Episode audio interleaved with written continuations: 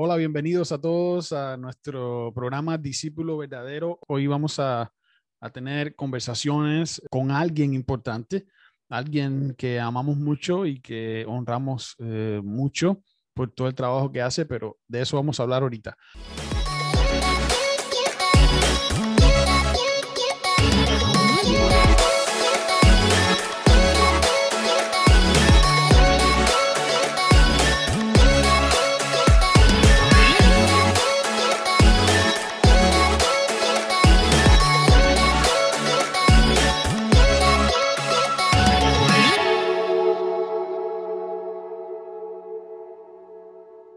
Y el tema de hoy se llama servir no es dar, es recibir.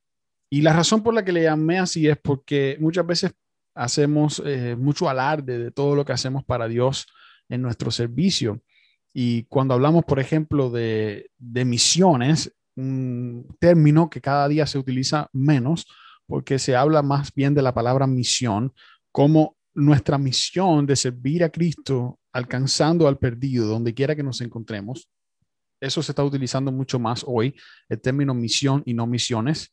Hablábamos de misiones cuando había alguien que iba a otro país a predicar el Evangelio, dejaba su, tierra, su cultura para irse a vivir a otro lugar, pero estamos en misión. Como iglesia de Cristo y como discípulos verdaderos estamos en misión.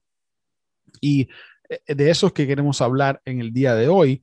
¿Cómo es que eh, muchas veces como decía ahorita, hacemos alarde de todo lo que hacemos y lo que perdemos en ese servicio, pero realmente será que sinceramente perdemos a la hora de servir al Señor. Lo que queremos estar enfatizando el día de hoy es que no, nosotros no somos los que perdemos, somos los que ganamos a la hora de servir al Señor. En Hechos 20:35 la Biblia nos enseña que es mejor dar que recibir. Y también en Lucas nos, dice eh, eh, Jesús que el mayor es el que sirve a los otros, a las otras personas. Y eso ocurrió en el marco donde Jacob y Juan le dicen, Señor, ¿por qué no nos dejas sentarnos contigo en, eh, cerca de tu trono? Y el Señor le dice, miren, en este mundo se, se funciona de esa manera. Hay gente que se enseñorea para obtener puestos, pero en el reino de los cielos el que sirve es el mayor. Por tanto, tenemos acá otro indicio de que servir no es dar, sino que en el servicio no somos nosotros los que recibimos. Y finalmente Jesús nos enseña en Mateo 19, 29, que todo aquel que haya dejado casa, o hermanos, o hermanas, o padres, o madres, o hijos por mi causa, dice el Señor, recibirá cien veces más a cambio y heredará la vida eterna. Creo que cuando nosotros tenemos el enfoque adecuado y el enfoque correcto, de pronto las cosas que eran importantes para nosotros dejan de serlo. Y ahora recibimos más, mucho más de lo que imaginábamos. ¿Ok? Y para hablar de esta dinámica, ¿ok? Esta dinámica de, de real, que es el servicio, y, lo cierto que además de lo que estamos hablando, también es verdad que nos toca sufrir, aguantar desánimo, cansancio, traición en ocasiones, enfermedades físicas y quizás hasta la muerte. Mucha gente que ha servido al Señor en la misión ha llegado a dar su vida por Cristo. Eh, pero a pesar de todo eso, nos gustaría hablar, nos gustaría hablar hoy de esa dinámica, ¿no? De cómo a pesar de todo eso también somos nosotros quienes recibimos, somos nosotros también quienes, eh, quienes, quienes tenemos el privilegio de unirnos al Dios del universo, quien nos invita a esa misión que es alcanzar la humanidad perdida. Y para eso quiero invitar o he invitado a un amigo que, que quien, quien, ah, quien disfruto mucho y quien hemos, hemos estado en ciertos momentos juntos eh, sirviendo en, la Amazonía ecuatoriana, pero él está ahora tiempo completo en, de misión en la Amazonía del Ecuador. Y con nosotros está Luis Zambrano. Bienvenido, Luis. Aquí está Luis. Y ah, bienvenido a Discípulo Verdadero. Y Luisito es un discípulo verdadero y abandonó su país y su tierra para irse a la Amazonía del Ecuador. Eh, Luis, y si puedes virar tu teléfono así para que te vea, ahora sí. Y entonces, uh, Luisito, bienvenido al programa. Dinos, dinos quién eres y, y, saluda ahí a los que nos están viendo. Hola, bendiciones. Bueno, muchas gracias, Misael, por invitación. Mi nombre es Luis Zambrano. Estoy eh, sirviendo al Señor acá en la Amazonía ecuatoriana junto a mi esposa y mis tres hijas. Excelente, brother. Te agradezco mucho que hayas sacado el tiempo hoy para, para conversar con nosotros. Y bueno, nuestro, nuestro canal se llama Discípulo Verdadero y todo lo que vamos acá a enfocar es, es todo este tema alrededor de, de cómo llegar a ser mejores discípulos para Cristo, ¿ok? Es, es primero necesario ser discípulos de Cristo eh, antes, de, antes de decir que somos misioneros, pastores, evangelistas y todas las demás cosas que nosotros nos gusta eh, decir, ¿no verdad? Entonces, uh, yo considero que tú eres un discípulo verdadero, brother, y te, y te agradezco mucho por el ejemplo que le has dado a mi vida. Eh, cuéntame un poquito de tu familia, no solamente a mí, yo, yo, conozco obviamente a tu familia, pero para la gente que nos está escuchando, ¿cuántos hijos tienes? ¿Cómo se llaman? Eh, y, y, y, cómo fue que cayeron ustedes en Ecuador? Bueno, mi familia, mi esposa se llama Liz Bersi, tengo tres hijas, eh, Roxana, Rocío y Rachel. Bueno, fuimos pastores en Cuba por 15 años y en el 2014, eh, por algún video que vi de la Amazonía ecuatoriana, donde estaba un grupo de, de, discípulos de Cristo que llegaron de los Estados Unidos a predicar acá en este sector, ahí te incluye a ti que estabas en ese, en ese tiempo también predicando por, la Amazonía. Y ese video, eh, entre otras cosas, cautivó mi corazón y dije, tengo que ir y Dios abrió las puertas. En el 2014 vine por dos meses, regresé a Cuba. En 2015 mi esposa vino conmigo por un mes. Regresamos a Cuba, estuvimos orando por un año y Dios abrió las puertas milagrosamente y nos dieron eh, visa en la embajada ecuatoriana en Cuba para la familia completa y pudimos llegar al Ecuador para continuar con ese llamado que Dios había puesto en nuestros corazones.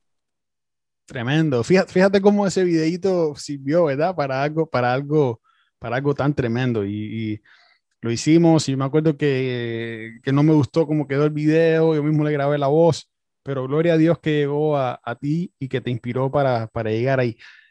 ¿Qué dijeron tus hijas cuando, cuando ustedes empezaron a hablar de irse para la Amazonía del Ecuador? Eh, yo, yo también soy cubano y hay mucha ignorancia en Cuba, ¿no? Sobre la selva de, del Amazonas. ¿Y, ¿Y, qué dijeron ellas cuando empezaron a, a escuchar todo eso? Bueno, eh, ella siempre desde pequeña muy dispuesta a, a servir y, y, desde chiquitica han estado en el sacrificio, porque fu donde fuimos pastores nunca la, fue, fue fácil, como en Cuba, mucho, muchos kilómetros caminando y ellas estaban acostumbradas al esfuerzo, pero siempre la selva amazónica en, en la mente de ellas estaba como eh, el registro que tenían eh, era solo el registro de lo que habían visto en diferentes programas como Discovery y cosas así, pero también había un, una incertidumbre en, en, sus corazones, en su mente, de cómo sería esa Amazonía. También en la mente de, de ellas estaría un poco el, el, la expectativa de cómo sería y un poco el susto de, de cómo podrían servir en la Amazonía con tantos peligros, animales y todas las historias que uno conoce eh, a, a, a, la distancia sin haber vivido en el lugar. Entonces, había un ambiente de incertidumbre, de expectativa, de oración, de preocupación, mm. porque a, a dejar la iglesia donde estuvimos, estábamos por años, y mucho susto en el corazón. Había susto y preocupación. ¿A dónde vamos? Porque ni tan siquiera sabíamos exactamente lo que íbamos a hacer. Tremendo. Y tú viniste primero y te pasaste como unos dos o tres meses eh, adentro de la selva, ¿verdad? Sí, yo vine primero, estuve dos meses y mi experiencia fue muy fuerte.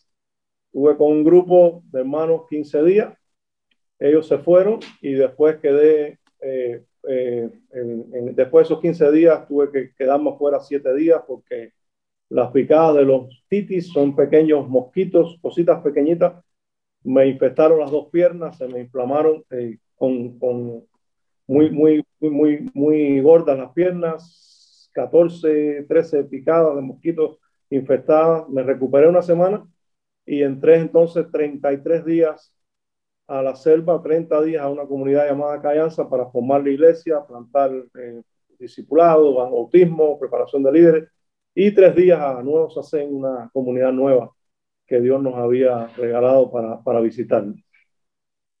Excelente. Cuando aquello no conocías a Ofelia, sino Ofelia, porque Ofelia tiene una, una manera peculiar de llamar a esos titis, ¿verdad?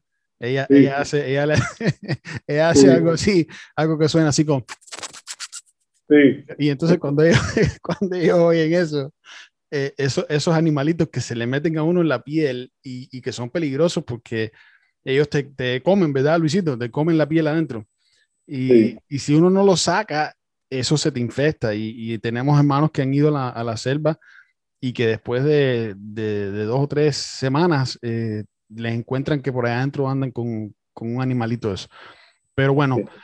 Eh, eh, para no perder el hilo, porque hay muchas cosas lindas que hablar, brother, eh, quería preguntarte, ¿cuánto tiempo llevan entonces ya ustedes desde que tú viniste la primera vez hasta, hasta el tiempo que están sirviendo ahora?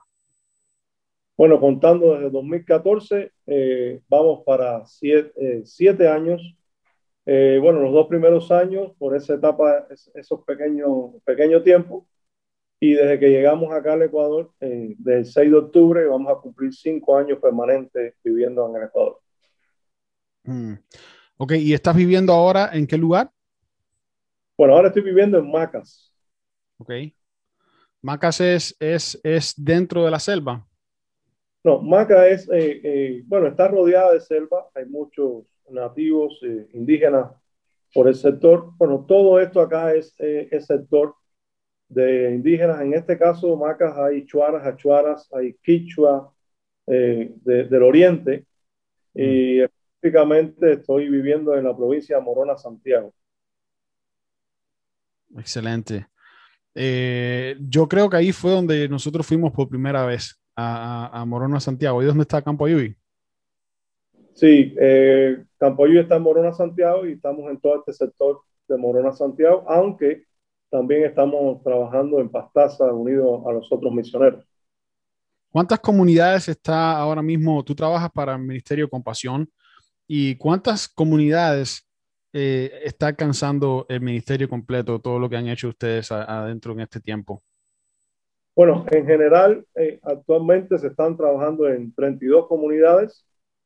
Uh, por el sector eh, Río Pastaza, están pidiendo visita eh, alguna otra comunidad. Y por acá, por el sector Morona, eh, está pidiendo también que le visitemos una comunidad nueva, Achuar. Gloria a Dios.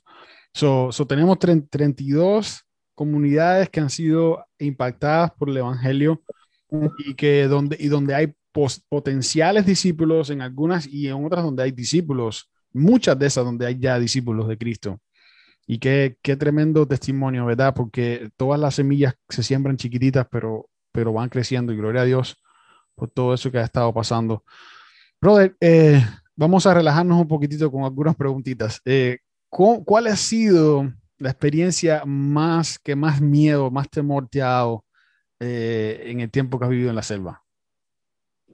Bueno, la, la primera experiencia cuando entré a, a la comunidad Cayanza, por, por, los 30 días que iba a estar solo, solo en la comunidad con, con, con nativos achuar.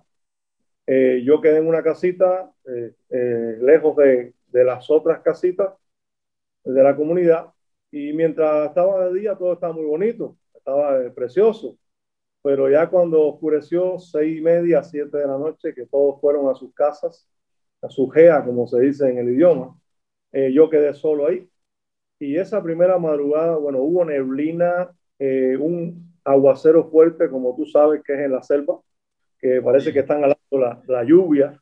No, y, eh, más que, y más que los techos son de, de este zinc finito, y cuando Ajá. esa lluvia, esa, bueno, muchas veces es, hay, hay, veces que uno se queda en una casa que el techo es de paja, pero si te toca en una casa del techo de zinc, se parece que viene un vendaval ahí abajo que, que se te va a caer el techo encima. Sí, así mismo fue ahí. Y un animal empezó a arañar la casa por abajo, porque yo llevé comidas para esos días, para poder mezclar con la yuquita, el plátano que me dieron. Y realmente eh, sentí miedo, bastante miedo. Y yo le he dicho a muchos pastores que me preguntan y, y otros misioneros, le digo, y, y lloré. Literalmente esa noche lloré pero eso me hizo eh, humillarme delante de Dios en ese momento y, y, me llegó a la mente un pasaje bíblico en ese mismo momento, Lo primero que hice fue decirle al Señor, yo no vine obligado, yo vine eh, respondiendo al toque de tu espíritu a mi corazón. Yo mañana puedo salir de aquí en un avión, no va a pasar nada. Pero Señor, tú me trajiste aquí y tu palabra dice que tu bendición enriquece y no añade tristeza con ella. Por favor, ayúdame. Y en ese momento recibí una paz de Dios. Fue algo extraordinario, algo, algo milagroso. Pasé la noche, amaneció y mm. bueno, partir de ese día eh, empezó todo a fluir bien y el Señor me dio paz. Pero sí sentí mucho miedo la primera noche solo. Excelente, brother. Eh, gracias por compartir eso.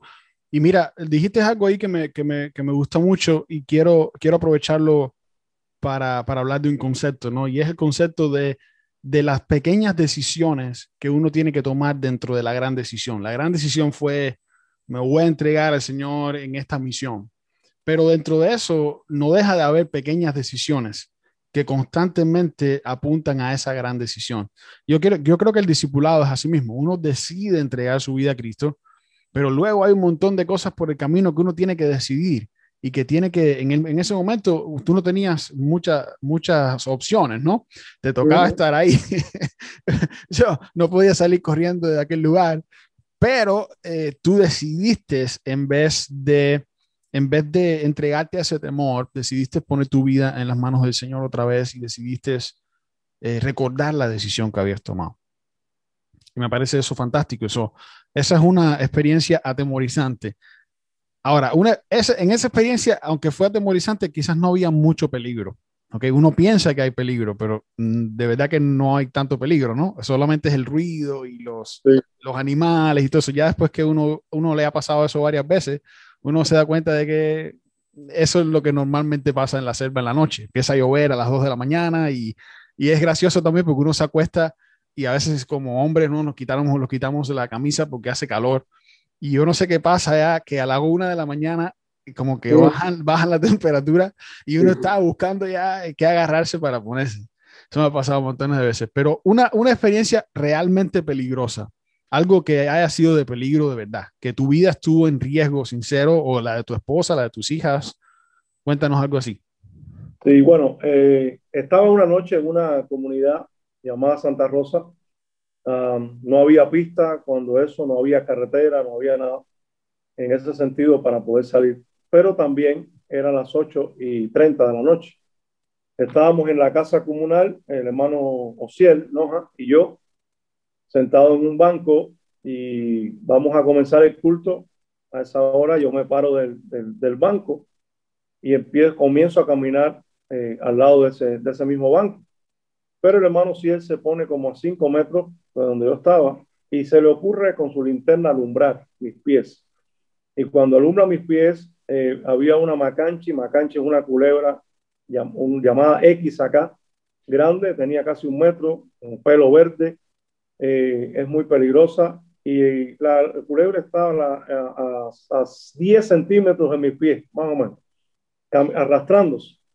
Y él me dice, cuidado, yo salto en el lugar, pero cuando caigo, mis pies caen al lado de la culebra porque salté recto.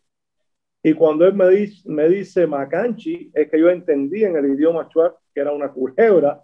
Y entonces, cuando alumbran todos los de la comunidad que estaban ahí para el culto, las mujeres empezaron a gritar, las mujeres chuaras, empezaron a gritar, oh, pastor, le, le picó, ellos dicen picó, le picó la, la, serpiente, va a morir, va a morir. Yo, no, no, hermana, no me picó. Se va a morir. ¿Qué pasó? ¿Le picó? No.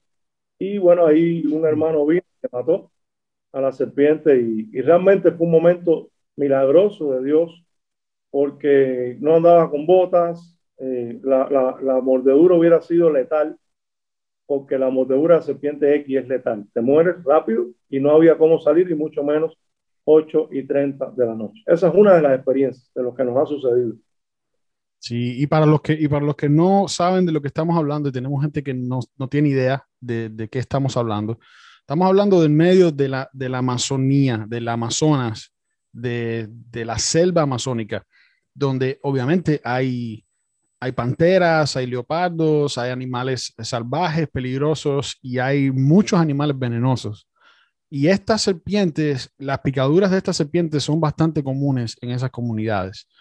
Y, y a la noche, cuando llega la noche, durante todo el día, no, realmente ahí no hay, ahora hay carreteras, algunos, algunos lugares más cercanos, pero cuando nosotros empezamos a trabajar en el 2011 y cuando antes de nosotros, eh, eh, se me está olvidando cómo se llamaba el misionero que trabajaba ahí antes, eh, Luisi. Bueno, antes, por ahí pasó Ramón y años antes comenzó Onelio. Onelio.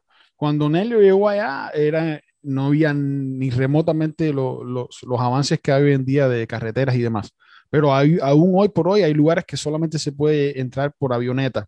Una avioneta pequeña que vuela y aterriza básicamente en, un terraplén o en, el medio de la, de la, grama, de la, de la hierba.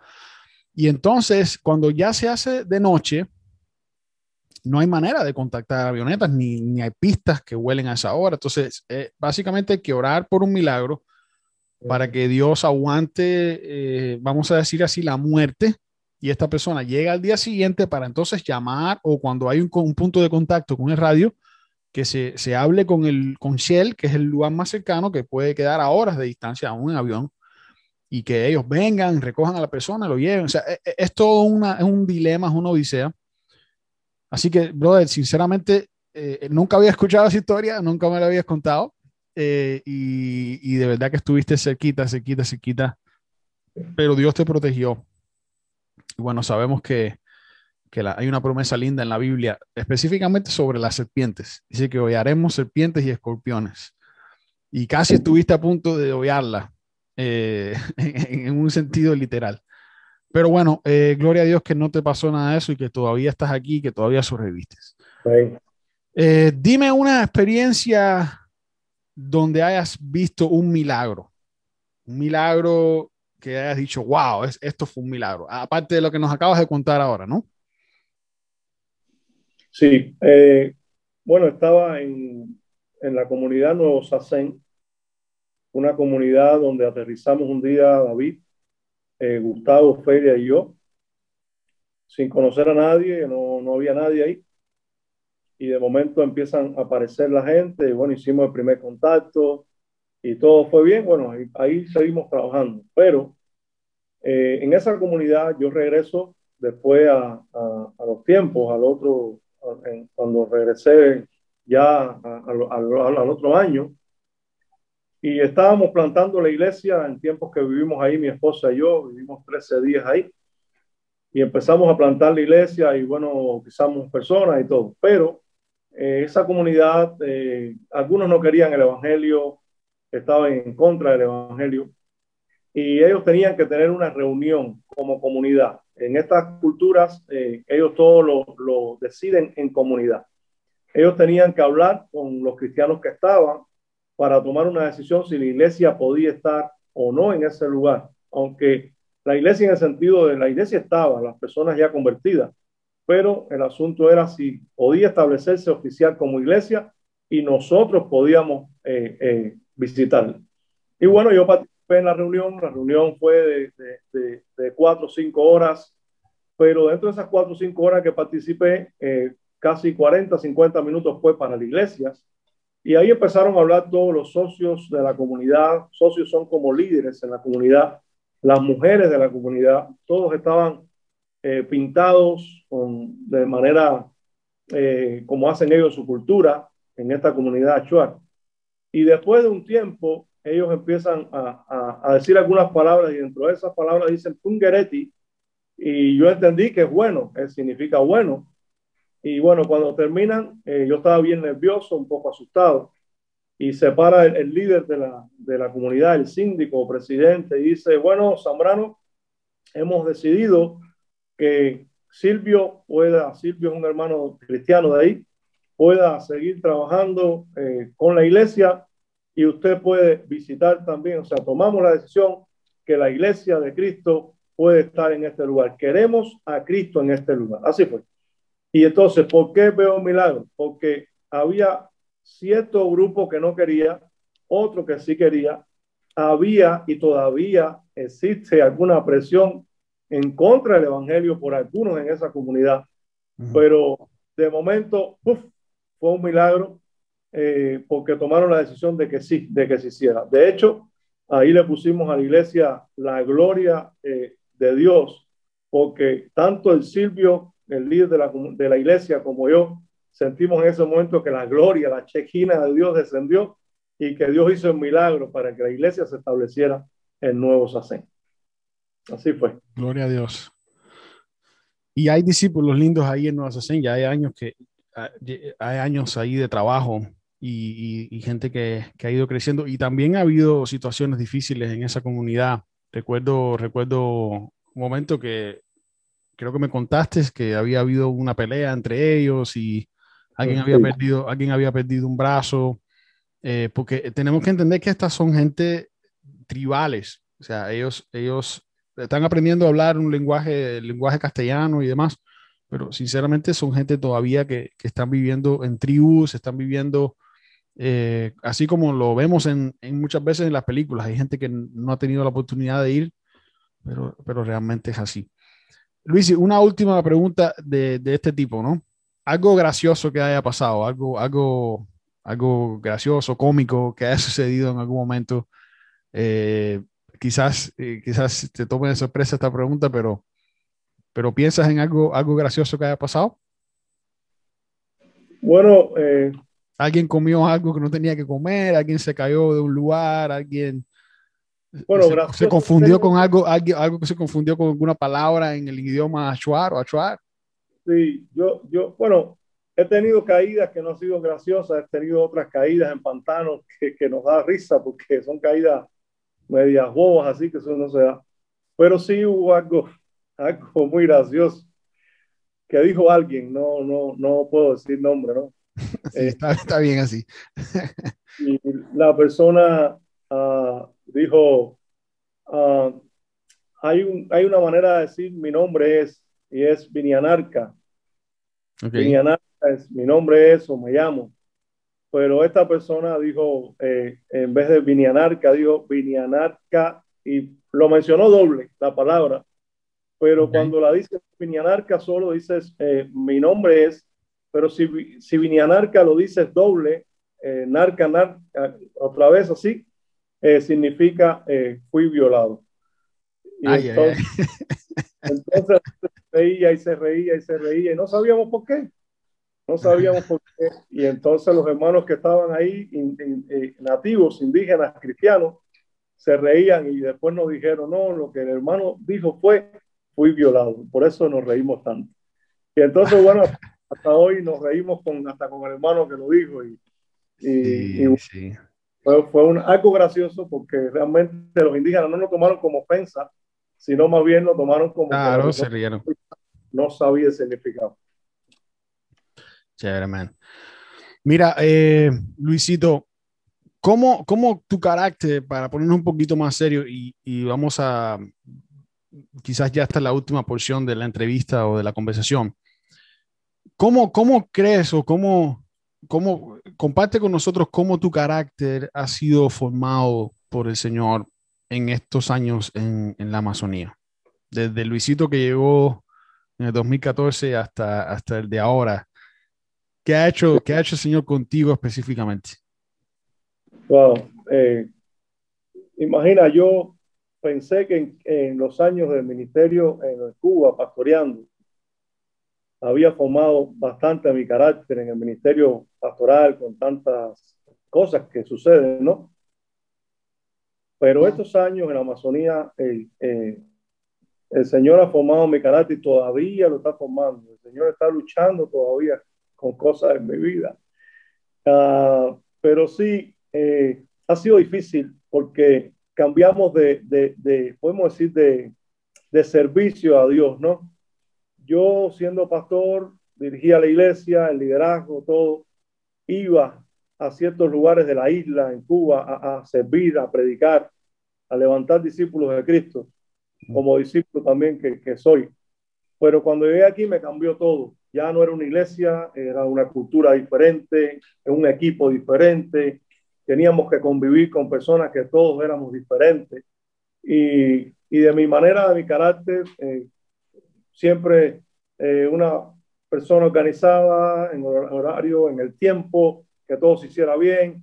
Entonces llegué acá y, de momento en me sentía a veces desorientado, porque era entra a la selva, sal de la selva, disipula a alguien. Los mismos hermanos a veces salían de la selva, había que atenderlo afuera. Y mi carácter eh, recibió una, una, fue como una metamorfosis, empezó a cambiar. Y, y entendí algo, entendí algo, eh, tengo que nacer de nuevo. Llegué a este país, a una nueva cultura, tengo que nacer de nuevo, tengo que desaprender para comenzar a aprender. Y ahí todavía estoy batallando a veces con mi carácter porque quiero resolverlo todo a mi manera, rápido, y el Señor me, me, me, indica que no es a mi manera, que es a su manera. Y todos los días, todos los días el Señor me, me está puliendo en, en, en, paciencia, en dominio propio, en hacerme entender que dirigí una iglesia por años donde ellos también me pastorearon a mí, pero que ahora estoy siendo eh, en el servicio a Dios, creyendo que yo venía a servir para darles a ellos. Ellos me están enseñando mucho a mí. En estos días le dije a algunos nativos, ustedes piensan que nosotros llegamos a servirle a ustedes.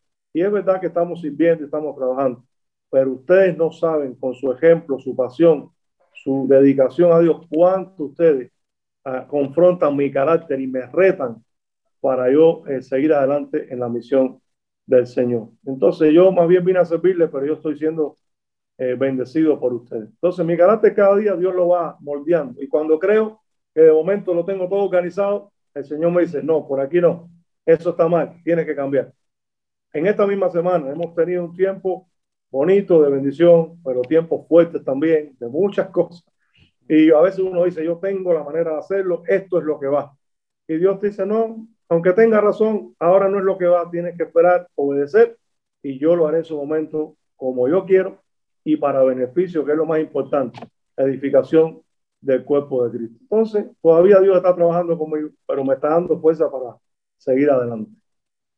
Excelente, ¿no? Y ese, y ese es, el, el ese es el, el, tema de lo que estábamos hablando. O sea, pensamos que venimos a servir, que venimos a dar, pero sinceramente, al final de, ese servicio, cuando nos sentamos a meditar y a pensar eh, Luis, si somos nosotros los que más hemos recibido, somos nosotros los que más hemos crecido. Es como que Dios sabe que ese servicio es lo que necesitamos para que nuestro carácter crezca en una conformidad más cercana a la persona de Cristo Jesús. Y, yo pienso, y no sé qué crees tú, que no hay mejor manera de crecer en carácter que en la vida de servicio. ¿Qué crees de eso? ¿Qué dirías tú? ¿Se puede, ¿Se puede crecer en carácter sin servir? No. Eh, si no servimos, eh, se nos desarrolla un ego muy grande y, y, una, un concepto más alto eh, que, que debemos tener, según dice la Biblia. Pero cuando uno se humilla y uno sirve, entendiendo que hay personas que tienen ese don de servicio que se desborda, pero hay otros que, que quizás no lo tenemos así, que se desborda y, y aún así tú dices, hay que hacerlo. Jesús, Jesús lo hizo. Y ahí es donde uno crece, porque cuando tú te dispones a servir, tú sirves no porque alguien lo merezca, sino que tú sirves porque ese es un mandato de Dios, porque Jesús nos sirvió a nosotros hasta la muerte y muerte de cruz y nosotros merecíamos esa muerte. O sea, yo creo que el servicio humilde a, a Dios y a la gente es el que nos hace doblegar nuestro carácter, nuestra manera de ser para entonces crecer. O sea, el servir no te hace de crecer. El servir no te humilla, al contrario, el servir a otros te da honra hasta delante de la gente te hace crecer e inclusive puede convertirse en ejemplo de aquellos que te están mirando, porque preparar discípulos no, no, no es dar una clase, preparar discípulos es moderar la, la, vida de Jesús. Y si uno sirve, está modelando, está modelando a otros y la gente pueden convertirse también en un discípulo conforme a lo que Jesús quiere. Entonces, el servicio sí hace crecer nuestro carácter muchísimo, nos ayuda, nos ayuda en nuestro ego, en nuestra, nuestra manera de querer hacer las cosas. Mi primer ministerio en Cuba fue cuando eh, llegué a la iglesia, estaba ahí, le dije al pastor, quiero servir a Dios, quiero hacer algo. El pastor me dijo, tengo un lugar de servicio para ti. Yo tenía 20 años. Me llevó al baño de la iglesia me dijo, aquí está el baño, está tupido, toda la cañería, la taza del baño, eh, eh, por favor, ¿puedes limpiar? Y yo, claro, yo voy a limpiar. Y mi primer ministerio fue limpiar todo el excremento usando un eufemismo, ¿no? Hablando así, el de, de, del baño. Entonces, al final me serví, pero yo no sabía que el pastor me estaba ayudando a formar mi carácter en esos primeros días de convertir. Entonces, sí nos ayuda. Sí, y es que, y es que en el servicio somos confrontados por la misma gente que servimos. Ellos mismos, ellos mismos son los que, los que nos sirven como compañeros de responsabilidad, ¿no? Yo, yo siempre digo que el ministerio es mutuo, porque uno está sirviendo, pero también, también, también no se nos está sirviendo a nosotros de oportunidades para crecimiento. Y estaba hablando el otro día con una persona a quien respeto muchísimo y estábamos hablando sobre tener mentores y cómo los mentores nos ayudan y demás. Y, pero estábamos hablándolo y, y por alguna razón él me estaba comentando que, que que sus mentores, sus mejores mentores son gente que él ve cada ciertos meses y que, y que conversa cada, con ellos cada ciertos meses. Y yo le, en ese momento se me ocurrió, pensé realmente que, que los mejores mentores o la, la, gente que más nos confronta con nuestra realidad no son esas personas que vemos cada cierta cantidad de meses, son la gente que están viviendo con nosotros, son nuestros hijos, son nuestra esposa, son nuestros discípulos, son gente que, que amamos y, pero que, y que nos aman, pero que pueden ver a través de, esa armadura que nos ponemos a veces, de esos, títulos, de esos títulos que nos ponemos a veces de misionero, de pastor. Ellos nos ven tal como somos y ven nuestros errores y, ven nuestras flaquezas y nos confrontan con eso y no siempre nos confrontan de la mejor manera. Y, todo, eso, y todo eso es un ejercicio de carácter para nosotros. So, me pregunto, eh, Luis, para usted, para ustedes, para ti, para tu familia, ¿qué hubiera sido si no hubieras decidido hacer esto? O sea, yo, yo sé que ustedes estaban sirviendo en su país, no eran gente que estaban sin servir, pero, pero si pudieras mirar un poquitico y, y, y preguntarte esa, esa pregunta, ¿qué, qué, ¿cuántos hubieran perdido, verdad? Tus hijas, ¿cuántos hubieran perdido tú y tu esposa? ¿Cuánta, cuánta belleza, cuánta riqueza de esta participación que han tenido en la misión del Señor? ¿Qué puedes decir en cuanto a eso?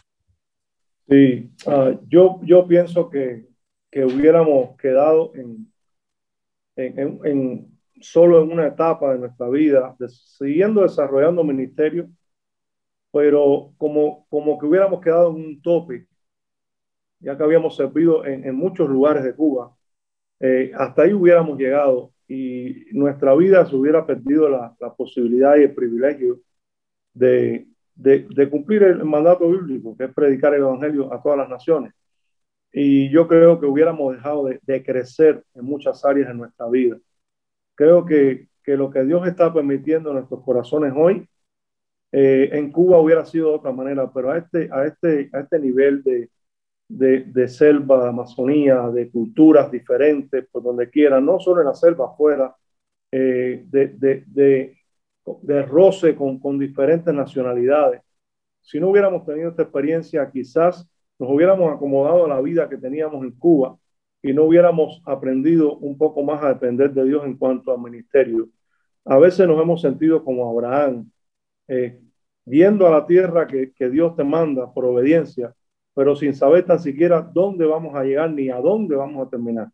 De hecho, nuestra vida ni sabemos dónde va a terminar, mm. pero eso nos ha ayudado mucho, esta experiencia, tanto a mis hijas, muchísimo, eh, a depender de Dios, porque dejamos casa, dejamos familia, dejamos casa literalmente, propiedad en Cuba, nuestra casa propia, familia, amigos que teníamos allá, ellas tenían sus amigos allá, para llegar acá a un mundo desconocido con menos amigos, con menos relaciones interpersonales y hemos tenido que aprender en eso. Hoy los nativos son nuestros amigos, les amamos, les abrazamos, les queremos muchísimo y Dios nos ayudó en nuestro corazón a crecer en aquello que parecía un imposible, en aquello que quizás era como algo eh, lejano, el Señor nos permitió llegar y, y, hemos aprendido a amar a la gente.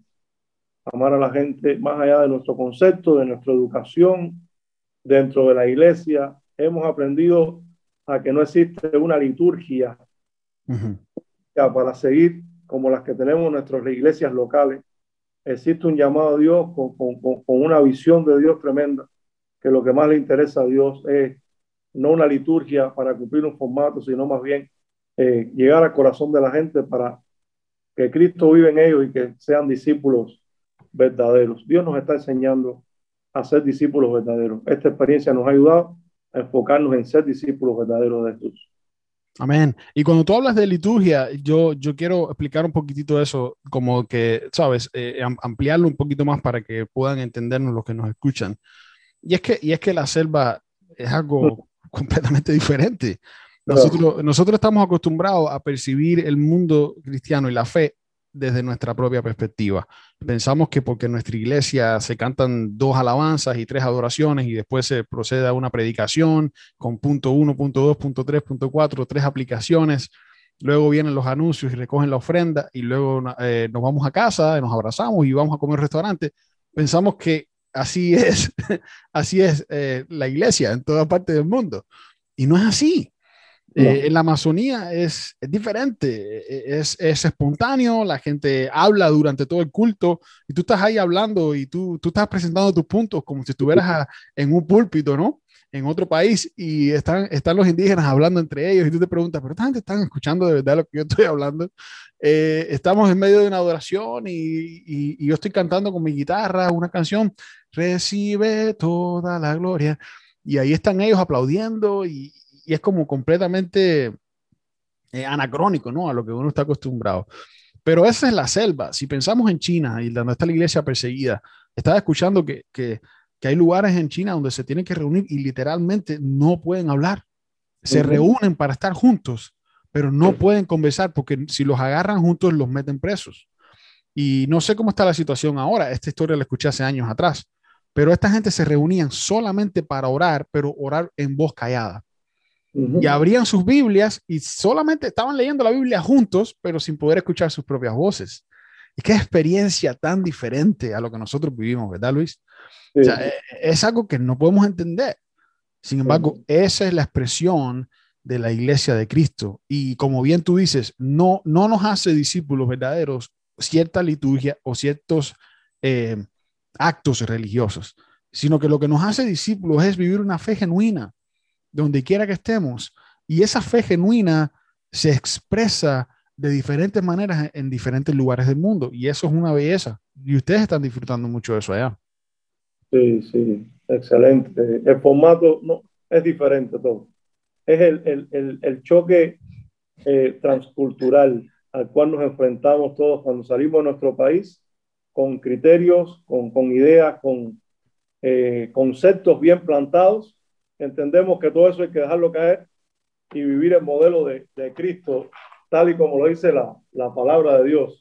Mm. Eh, los formatos, eh, eh, la disciplina y todo eh, existe en cualquier cultura. En la cultura actuar y chuar son muy disciplinados, tienen su formato para hacer sus cosas, pero uno tiene que dejar esos formatos con los que uno viene para insertarse eh, dentro de la manera que ellos lo hacen, por supuesto, manteniendo los principios bíblicos y, lo, realmente lo que enseña la, las palabras, ¿no?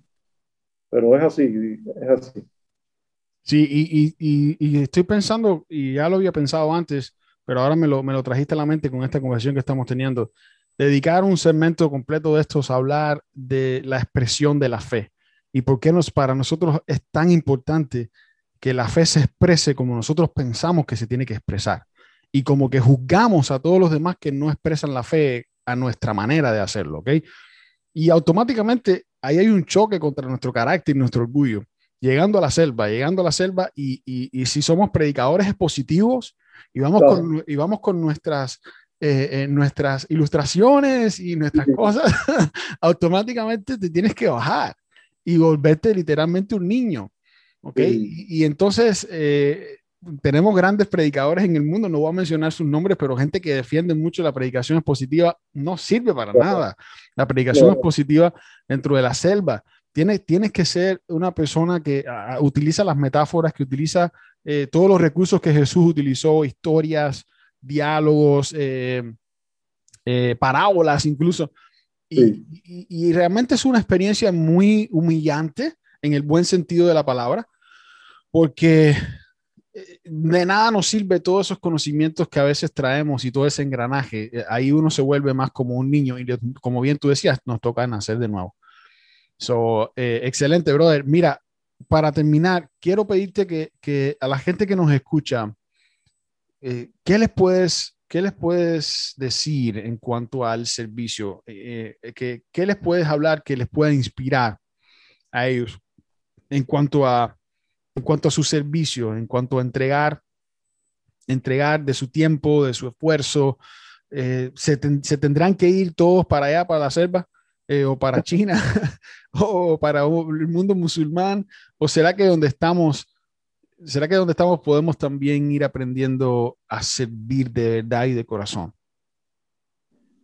Bueno, lo que les puedo decir es que, que digan que sí al llamado de Dios. Cuando te manden a limpiar un toilet, di que sí. manden a limpiar un Sí, que no estén sacando mucha, mucha cuenta. Eh, las misiones o los lugares fáciles se acabaron ya. Mm. Ya se acabaron.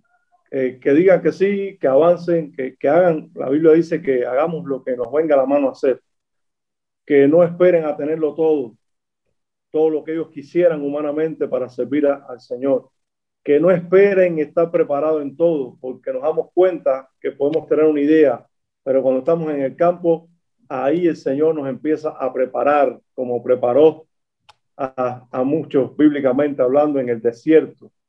Y que, no escuchen las voces de aquellos que le dicen no vayan, no sirvas, sino más bien que se vayan al consejo bíblico. ¿Qué dice la Biblia acerca de, de salir a servir a Dios en, en, en, diferentes lugares? Y que entendamos que, que hay mucha gente en el mundo sirviendo en diferentes lugares y no necesariamente tenemos que ir nosotros a ese lugar.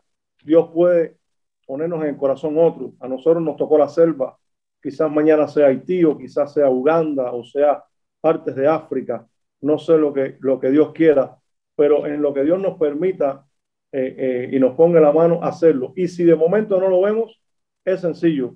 La Biblia dice que, que prediquemos y hagamos discípulos en las naciones.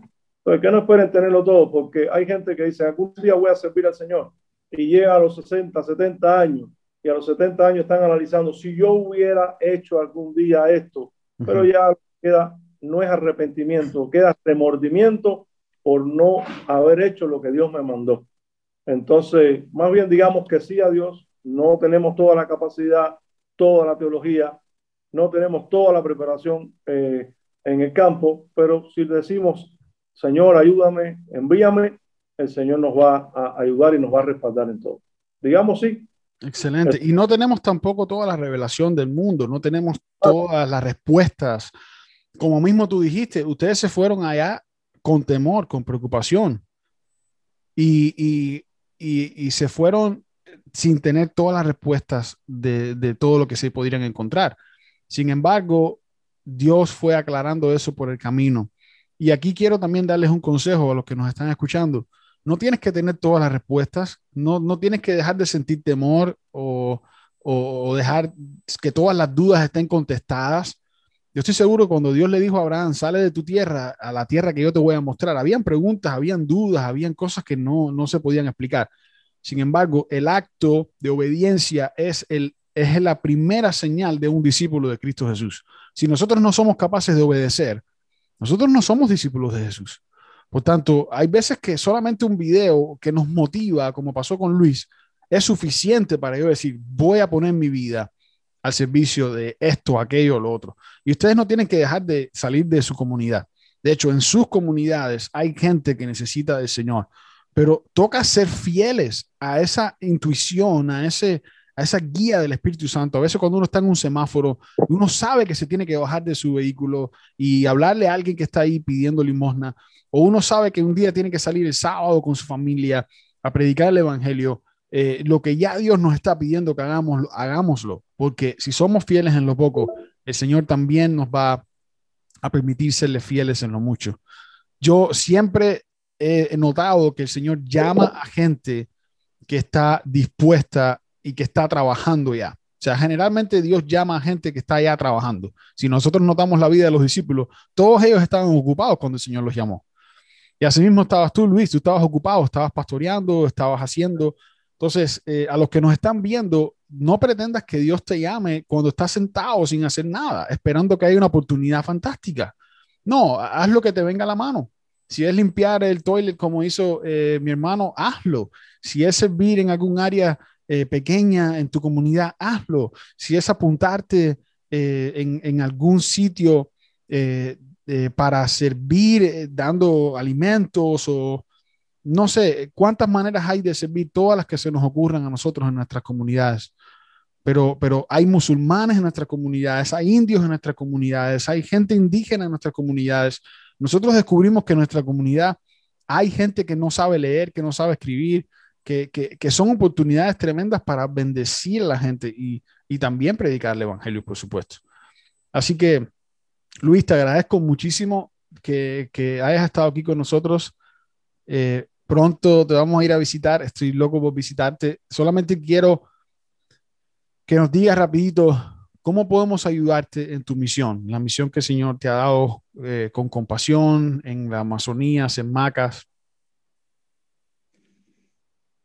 Bueno, acá necesitamos medicamentos, eh, es difícil, a veces algunos medicamentos acá, bueno, son caros también. Um, para entrar a la selva también hay lugares bien difíciles que, que no, no, como dijiste al principio, solo se entra en avión. Yo, yo viajo casi a la frontera con Perú, sector Achuar. Cada avioneta cuesta bastante y entonces para entrar y salir es, bien difícil para lograrlo. Solo por la misericordia de Dios lo estamos haciendo. Atendemos eh, cuatro eh, ocho, siete comunidades en este sector y trasladarse ahí cuesta bastante dinero. Así que eh, financieramente que Dios ponga su mano eh, con medicamentos sí siempre nos hace falta. Y bueno, oración, mucha oración para que Dios nos dé fuerza eh, física y espiritual para continuar en, esta labor para Él. Excelente. Bueno, podemos estar orando por ti desde ahora mismo y también en el link de este, en la, en la descripción de este video voy a poner, voy a poner ahí un link para la, para la página web del ministerio en el que tú sirves, porque yo sé que ahí hay una manera de ofrendar también. Y todas esas ofrendas, créanme, todo lo que nos están escuchando, se utiliza cada, cada, cada centavo para una obra que es invaluable, realmente invaluable. Así que, eh, Luis, gracias, gracias a tu familia por, por todo lo que están haciendo. Eh, gloria a Dios por lo que está haciendo en la Amazonía del Ecuador y, y te bendecimos. Eh, ojalá que ojalá que pronto podamos tenerte otra vez por acá y que nos cuentes más eh, otras cosas que el Señor está haciendo.